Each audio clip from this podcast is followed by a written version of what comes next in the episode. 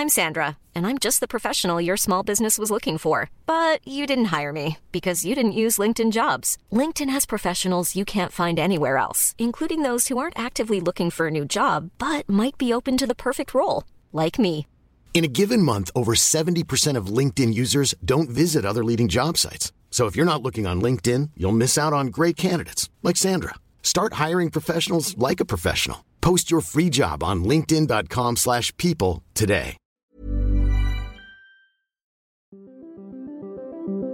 Qu'est-ce que j'ai dit à, Elon Musk? Vous voulez venir en Europe? On va avoir des règles et les voilà. Il faut que nous ayons un cloud souverain. La tactique TikTok, opacité, addiction et ombre chinoise. Est-ce qu'on est en train de vivre une révolution? Moi, ce que je dis, c'est que la révolution a déjà eu. L'IA est déjà là, elle est déjà omniprésente absolument partout, et le monde ne s'est pas effondré. Signaux faibles, le podcast de siècle digital qui décode l'actualité du numérique.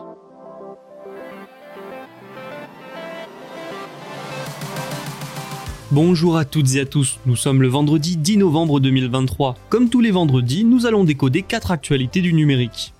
La première concerne Nvidia, le géant des puces tente encore de contourner les sanctions américaines. Meta ensuite qui signe son grand retour en Chine après 14 ans d'absence grâce à un accord avec Tencent. Toujours avec Meta, le groupe va permettre à ses utilisateurs d'acheter des produits disponibles sur Amazon depuis ses réseaux sociaux. Et enfin, la plus grande banque du monde visée par un piratage, ses transactions sont perturbées. Vous connaissez maintenant le programme du jour, je vous laisse avec la première actualité. Bonne écoute. Nvidia ne lâche pas le morceau. Selon les informations du Financial Times, le géant américain des puces travaillerait sur le lancement de trois nouvelles puces d'intelligence artificielle à destination de la Chine. Les sanctions américaines sur les semi-conducteurs à l'encontre de la Chine sont censées empêcher l'Empire du Milieu de mettre la main sur des puces avancées et ainsi ralentir ses progrès dans tout un tas de domaines, dont l'IA. Et Nvidia est derrière la majorité des puces avancées pour intelligence artificielle. Problème, les sanctions des États-Unis vont être renforcées au 16 novembre. Mais Nvidia veut les contourner, ces mesures, en proposant des semi-conducteurs bridés pouvant être exportés malgré les sanctions. Il faut dire que le marché chinois est juteux pour les sociétés de ce secteur, mais surtout, Nvidia n'en est pas à son coup d'essai. C'est en octobre 2022 que l'administration Biden a mis en place des restrictions à l'exportation sur les semi-conducteurs vers la Chine. Dès le départ, ces mesures ont été un choc pour Nvidia qui contrôle 90% du marché des puces d'IA, mais la société avait plus d'un tour dans son sac. Elle a contourné les sanctions en produisant une puce uniquement destinée aux entreprises chinoises, la A800. C'est une version bridée de sa meilleure puce d'IA, la A100.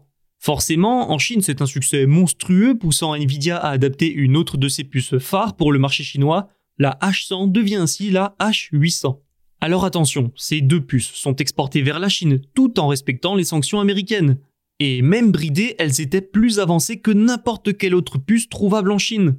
Problème, Washington veut réellement entraver les progrès de son rival asiatique. Face aux progrès chinois, au contournement des sanctions et à la remise en question de leur efficacité, l'administration Biden a récemment décidé de renforcer ces restrictions.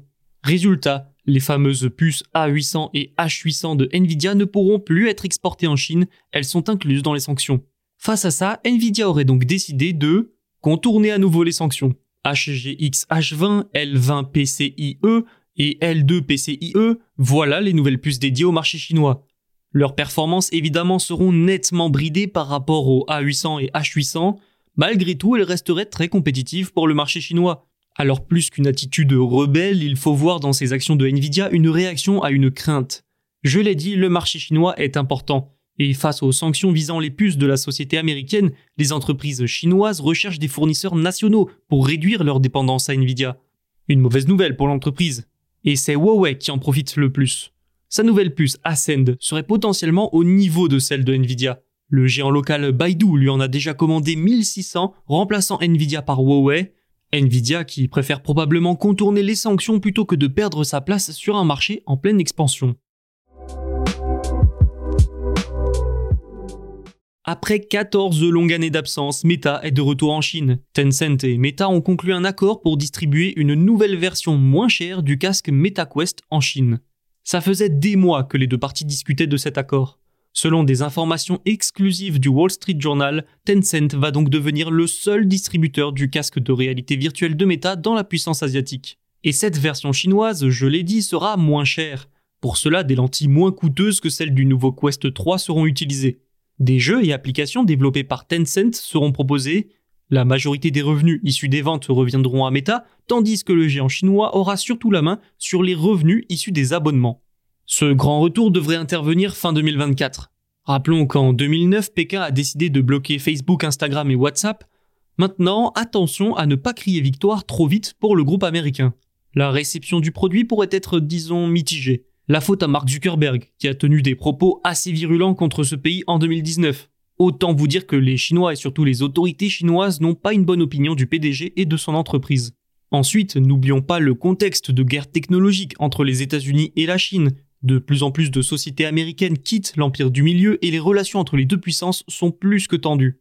Cette situation ne devrait pas aider Meta à se faire une place sur le marché chinois, mais malgré ces obstacles, retourner en Chine est une occasion en or massif pour Meta.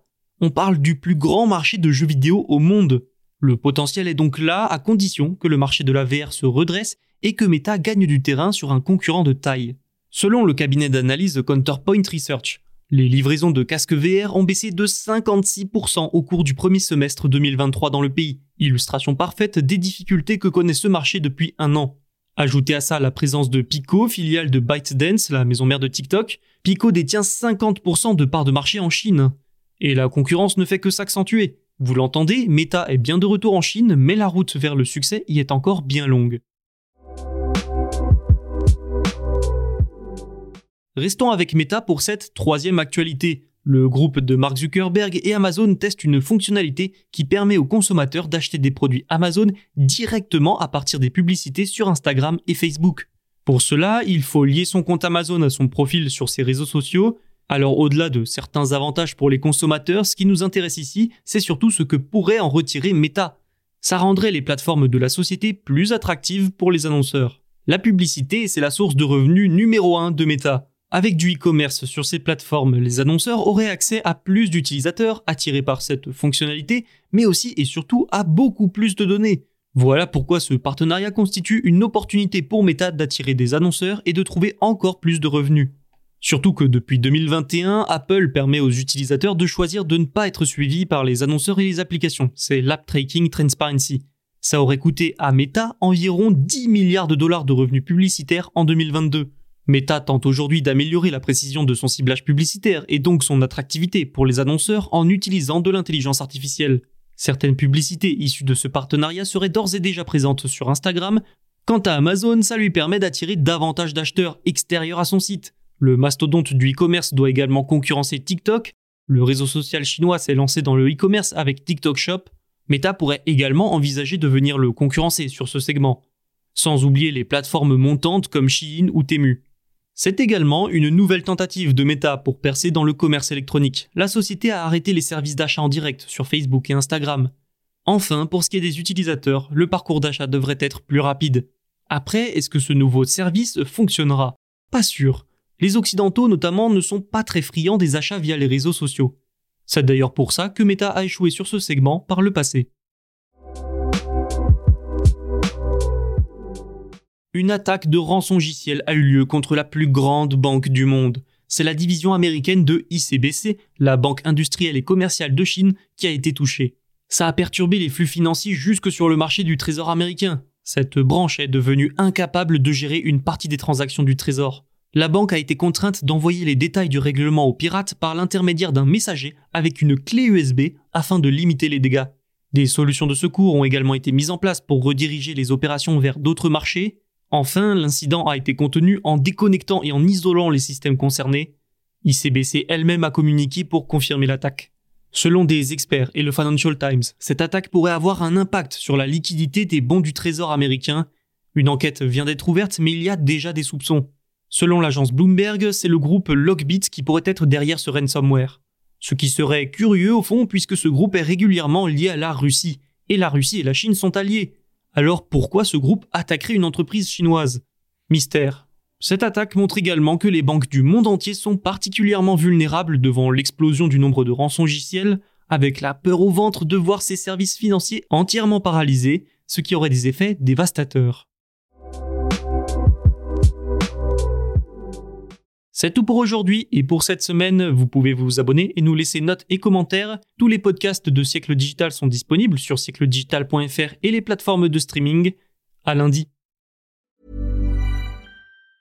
Mom deserves the best, and there's no better place to shop for Mother's Day than Whole Foods Market. They're your destination for unbeatable savings, from premium gifts to show-stopping flowers and irresistible desserts. Start by saving 33% with Prime on all body care and candles. Then get a 15-stem bunch of tulips for just $9.99 each with Prime. Round out Mom's menu with festive rosé, irresistible berry chantilly cake, and more special treats. Come celebrate Mother's Day at Whole Foods Market